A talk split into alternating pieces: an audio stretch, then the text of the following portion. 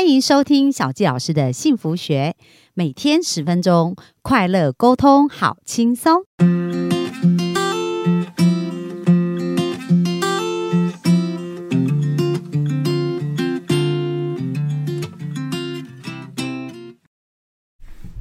欢迎收听小纪老师的幸福学，很开心又在空中跟大家见面。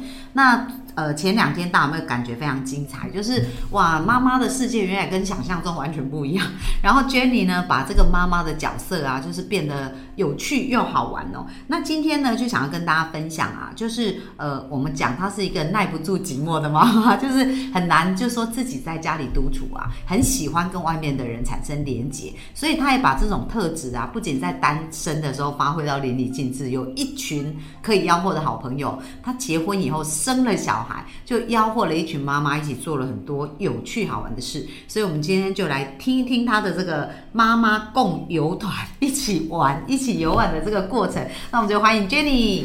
嗨，大家好，各位听众好！哇，今天又来分享关于这个很好玩的共游团。我觉得大多数的人都会连接。我觉得虽然带孩子这件事情，尤其是三岁以下，确实蛮累的。然后到了二两岁的时候，有一个 no no stage，就是呃，人家俗称的什么猪狗嫌啊，对，就是这个过程是不容易，没有错。但是我觉得在这个过程如何可以，嗯，也保有自己的一部分，是因为那时候我觉得，我如果要一个人大家出去，我就是时时刻刻我都得要关注他，然后他又又很需要我。那，嗯，我后来就觉得，既然我都要出去玩，那干嘛不找人跟我一起出去玩？那大家都要遛小孩，那干嘛不一起遛呢？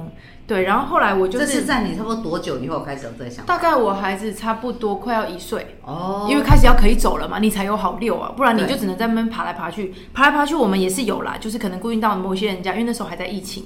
但当一岁之后，我就觉得解放，因为一岁其实它是一个坎。通常新手妈妈到一岁之后，过了一岁那个界临界点的时候，他就会有一种放心比较释放。因为一岁之前确实非常多细节嘛，为什么细菌啊都很怕。那所以那个在他一岁之前，你还是自己带他，大部分时间都在家里这样。哎，也没有，我还是到处的去各种地方玩。可是比较多是跟自己，因为一岁以前你的孩子的，比如说睡眠的，可能还有三个小睡，那每个小孩的时间比较难掌控。那我们家呢，我们是我家的宝宝是重睡的宝宝。对，所以说他睡的比较多，然后我是那一种，我没办法一直待在家呢。我的第一个策略就是，他如果今天跟我出去，他就只能睡在汽车座椅上或者是推车里，我一整天都没有回家。因为为什么？很多的妈妈就会觉得，我的宝宝要回家，我现在呃，我的宝宝要睡觉，所以我现在要赶快回家哄他睡，他就只能睡在家里的床上。那这个妈妈好辛苦啊，因为他就只能那个时间点，不管有任何约，他就得回家。第一个，他就把孩子摆在第一位，那他就是最后一位。通常都是最后吃饭、处理完小孩，好不容易有 break 休息的时候，才能够做一点点自己的事情。然后可能连饭都没办法好好吃，厕所没办法好好上，还要做一堆家事或洗奶瓶这些事情。但是我觉得这是一个很大的点，是如果。你先把自己照顾好，你才有办法照顾好孩子。不然，当我们都没有被满足的时候，我们情绪波动很大，我们就很容易进入负面的那种状态。说我又要面对孩子的哭闹跟要求，其实真的会很辛苦。可是呢，其实只是因为我们的焦点把优先顺序放错位置。如果我先让自己满足，那孩子他其实，即便你没有这么的用力的去陪伴他，他依然死不了的，是真的可以，反而可以好好的处理。就好像我的孩子哦，从小他摔倒了。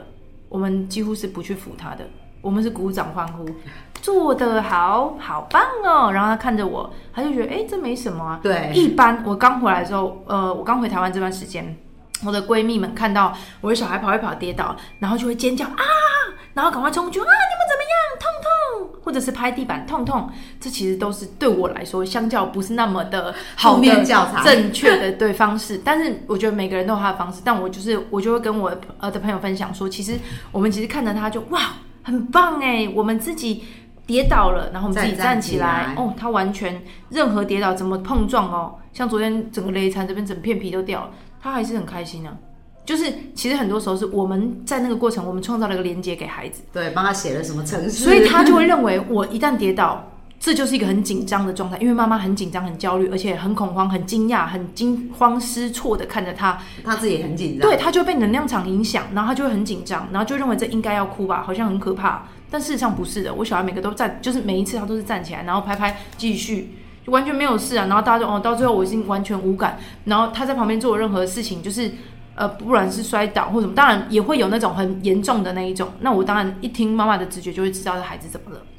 是不是需要抱抱或者是帮助？这样，那这个部分我觉得最重要的是，是因为我觉得如果我们可以呃大家一起的时候，第一个你可以号召跟你孩子差不多年纪的。首先，因为我在澳洲嘛，所以我们双语，那双语就需要有共同练习中文的对象。那我就让我的孩子，他身边的这些朋友们都是跟他同龄，就是呃两到三岁。然后呢，我们都是一起会讲中文的，然后会一起学中文的。那我我呢，我们的学法是，我们会一起讲绘本，然后我们会一起讨论很多，哎，我们要去哪里啊？怎么样认知？然后他从小就有固定的朋友。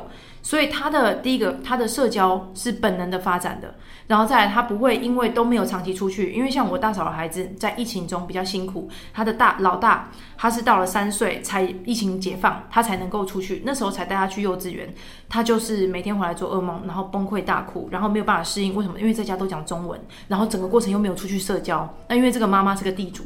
所以他不太喜欢出去社交，然后所以他的孩子呢，去学校至少三个月的时间，非常的恐惧，因为听不懂，没有办法跟那些外国小朋友互动，然后加上他又觉得他自己很害怕，因为那个孩子也是地主。呃，钢钢铁是个钢铁，对。那也因为这样子，后来我就是影响我大嫂，我们就变成每一个礼拜，我就说，反正我们都要出去，我们一起去个什么地方，我就开始安排整个月的行程表。哇，我是安排的每一个月我都在排行程，一个礼拜至少两到三天，包含周末有 family day，就大家 family 都会出来玩。然后就是哎，这一对 couple 带他的小孩，我们这一对也是。然后我们就是有很多很多对，然后大家就约好一起去，比如说野餐，那小朋友就可以放电，我们大人就可以那边好好的聊天吃饭，远远看到还有小。孩奔跑都没有任何问题，对，因为他们小孩自己玩就很开心。对，然后我给他一个球，就没就就就玩到。你知道，爸妈真的就可以自由哎，是你可以聊天，你可以，你知道，即便你聊天哦，那个过程你都会觉得你不是一直全身心的能量场焦点跟精神力都在孩子身上，你就是放松，孩子就会放松。对，就是有时候是太用力跟不放手，是爸爸妈妈的担心跟害怕不放手，所以孩子没办法成长跟独立。就好像我昨天出去，嗯。我我我有一个妹妹，她比我儿子还要再大一个月。然后呢，她是全程需要妈妈喂的。那我的小孩两两岁两个月，餐盘放在桌上，碗里面有菜就自己吃了。然后那妈妈就会用眼神看着我说：“天哪，为什么你的小孩可以这样吃饭？”我说：“因为他从 baby 时期就自己吃饭，他从不到六个月，他就是 finger food，就是直接自己吃。”哦，所以你就开始让他训练。那这个过程，因为普遍亚洲的妈妈是没有办法接受食物掉到地板上。嗯，那我在下面放一片的呃安全垫，所以它掉到地板上，不好意思，我过一阵子我捡起来，你全部继续吃，不会浪费啊。对。但是很多妈妈会觉得，我要一直清当贵妇啊。确实，我前面一年是当贵妇，但是我换来我两岁不到两岁，他就可以全部自己吃饭。很多是要喂到三到四岁，然后还没有办法自理。就是我觉得这件事，就妈妈自不自由，能不能跟孩子同步一起吃饭？因为我吃饱了，他也吃饱，或者是我吃饱了，我再把他后面剩下需要帮忙的来喂一喂，就很快的就结束了。那我也满足我自己啊，我也照顾好我自己啊。对，我觉得这是一个很重要的点，就是能不能愿不愿意让他有学习跟独立的机会，这就是他能力是否能够在可能小的时候就被启发、被建立、被引导。对，那他掉了就掉了，那又如何呢？对啊，谁不是犯错然后才成长？哎，其实这个就是在潜意识写程式也非常重要，就是说他有情绪的那一刹那，他到底是连接这情绪是快乐还是痛苦？哦，所以刚刚 Jenny 讲到说，哎，孩子跌倒是给他鼓鼓鼓掌啊，所以对他来讲，他不怕跌倒。所以，这未来在他生命里面工作或各方面，他其实会有一样的语言受挫能力会对对对，就是很能够那个抗压性也比较好。那你刚刚讲到找这些妈妈，你是怎么找到这一群妈妈可以一起共游的？嗯，我那时候就在我们当地的社团，然后我就是去分享说，OK，我的孩子多大？我组了一个团，我要号召有人固定想出来，我不要潜水的，我要值不要量，对，就是我固定每个礼拜都要出来的。然后呢？你确定你可以？除了只有两个可能性是你不出来，一就是你在生二宝，第二个是你回台湾了。那这种状态你不出来，OK 的。那其他时间就是我们固定遛小孩。如果你至少一个月都要出来一次，让我看到你，不然你在群里面干嘛？对对对。那我我我当然有我的标准，我就觉得，那如果你是确定要，那我们这个群大家就可以互相。而且我们在群里面，像我是我是一个很。呃，因为我们吃素，我我的宝宝是胎里素宝宝，所以他非常非常大只，现在才两岁，他已经十六公斤了。对，那人家说哇塞，怎么养那么好？我我自己是这样，因为疫情嘛，然后加上我们吃素，但外面的澳洲更我觉得没有那么容易吃中式的素。那我都都自己做，所以我每次都带很多便当出去，我就会分享做很多的面包啊，或者什么有的没有，就送很多的妈妈们。然后大家其实就会就会创造一个很良善的善的循环，大家很多好东西都会互相的后康道修博这样。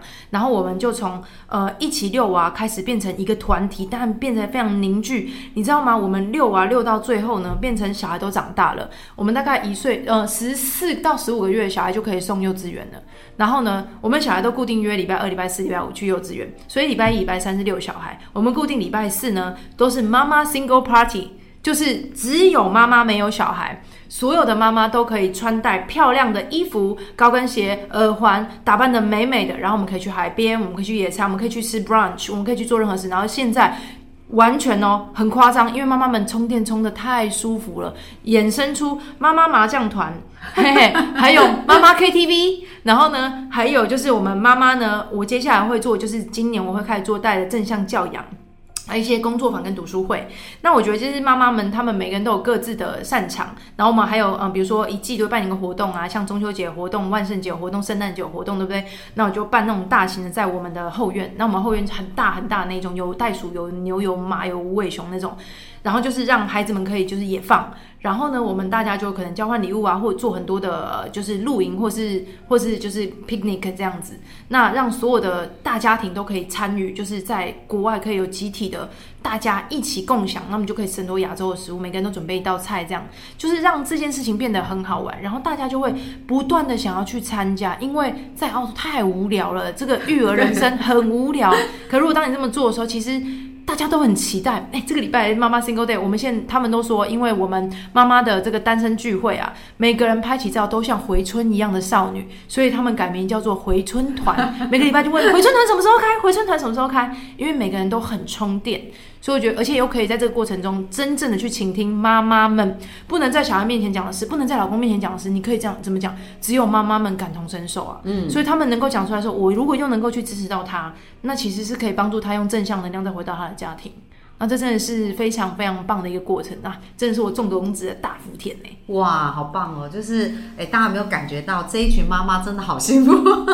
然后就是还有很重要，就是妈妈情绪稳定，孩子就会稳定；然后妈妈快乐，孩子就快乐。所以他们真的很重要。我们的幸福听众哦，就是要哎，我觉得 Jenny 的这个分享是一个开始。那你们每个人都可以是一个种子啊。那我就非常建议哦，Jenny 应该可以开一个像这样子的一个课程，因为很多妈妈在世界各地嘛，他们可能有他们自己的地域，他们怎么去组建这样子的一个 group，然后怎么去做这个？因为可能很多人比较没那么创意，或者很多人他诶听了你这些做想做，可是在他的一个区域里面，他怎么开始去做？诶，我觉得其实 Jenny 这也是一个很棒的的系统哦，就是如果有机会把这样的系统发扬到全世界。然后这些 妈妈们可以透过你的经验，在他们当地去组这样的 group，有这样发起，我觉得也是一个很棒的，蛮酷的。对对对，后续可以再多聊聊看有没有什么资讯可以放在上面。我们的妈妈们，如果你在当地，因为 Jenny 是在澳洲嘛，可是如果你是在台湾呢，而且这时候你就会觉得当一个全职妈妈真的太有趣了，对不对？因为上班职业妇女，可是如果有机会，很多人就说哦，上班比较好，因为当全职妈妈很累，所以宁愿去上班也不要当全职妈妈。可是如果刚刚 Jenny 的这个过程当中，哇，让你们可以发挥自己的天赋，然后做出更多，而且还可以斜杠哦，所以其实是蛮好的。我们之后有机会可以再多聊一下这个部分。好的，好啊，那就感谢 Jenny。那明天呢，我们要跟大家分享一下有关于妈妈的教养。